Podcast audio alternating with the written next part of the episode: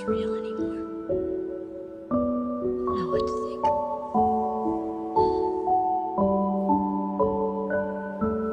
Feel so alone.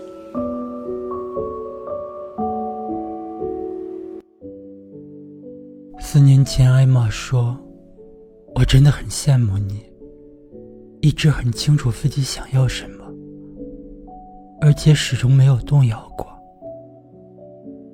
四年后，艾玛说：“你想要的未来太遥不可及，根本不可能实现。”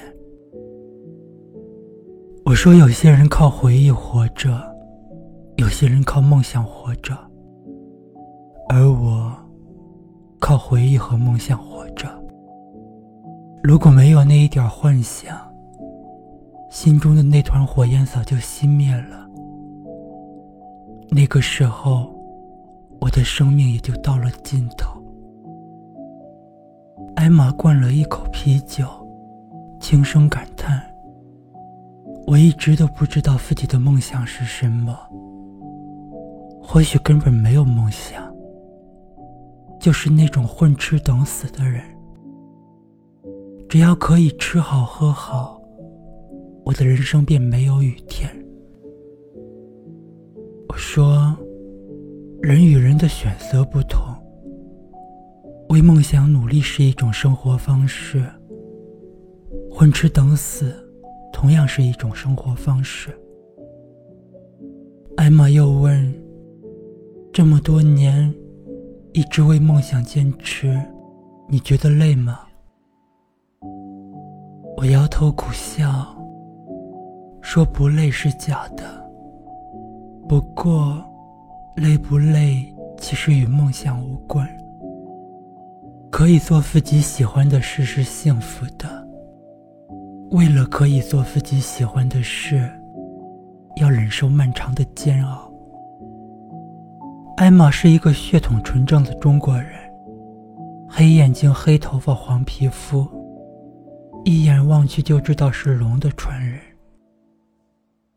至于为什么起了一个外国名字，据说跟一部电影有关。小时候看《哈利波特》，第一眼就爱上了艾玛·沃特森扮演的赫敏，便以艾玛死去。过分狂热时，一度想要抛弃本性，改姓沃森，这样便可以彻底跟偶像名字一样了。被父母以大逆不道的罪名压制，这次改名起义以失败告终。还好当年你喜欢的是赫敏，不是哈利波特，否则岂不是要做变性手术？结果换来他一个大大的白眼。艾玛是一个神经大条的人，别人失恋，轻则伤心痛哭，重则寻死觅活。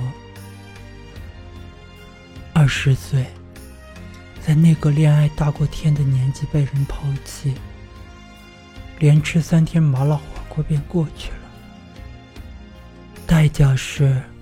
原本水嫩的脸蛋上起了好大的痘痘，半个多月才下去。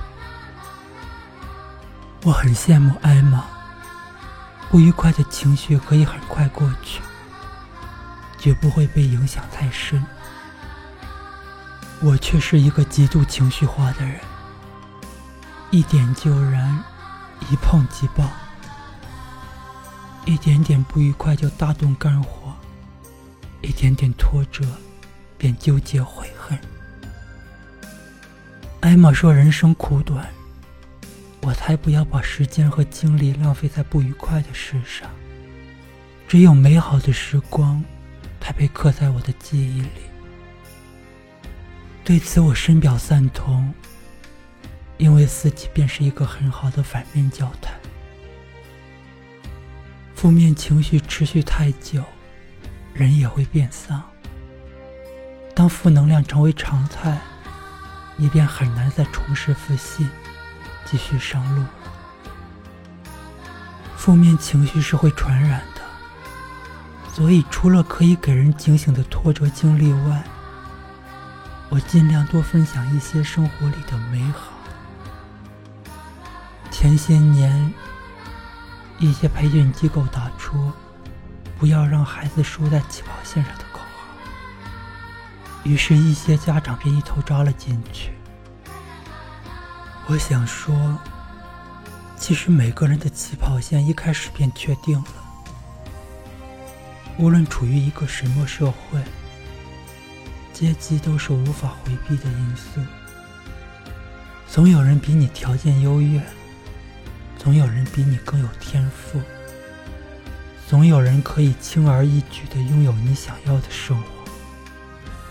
不要让孩子输在起跑线上，是一句带有浓重利益色彩的广告语。有一句话说：“世界上百分之一的人，掌握着百分之五十的资源。”公平，从来都是相对而言的。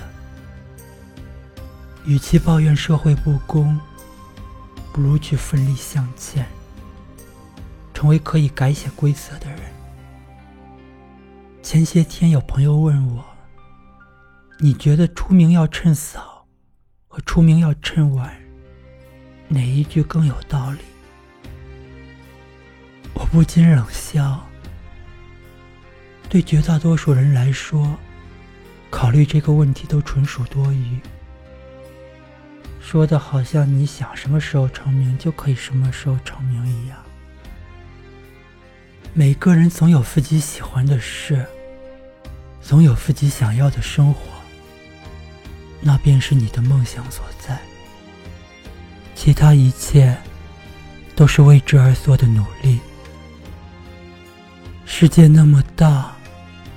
梦想那么远，我不知道梦想是否一定会实现。有梦想，便要有为之不顾一切的决心。风雨之后不一定有彩虹，但要有一个人面对风雨的勇气，一路披荆斩棘的坚持。走过的弯路，遭遇的挫折。都是成功之路上绕不过的坎儿。亲爱的陌生人，愿你在逆境里可以积极面对人生。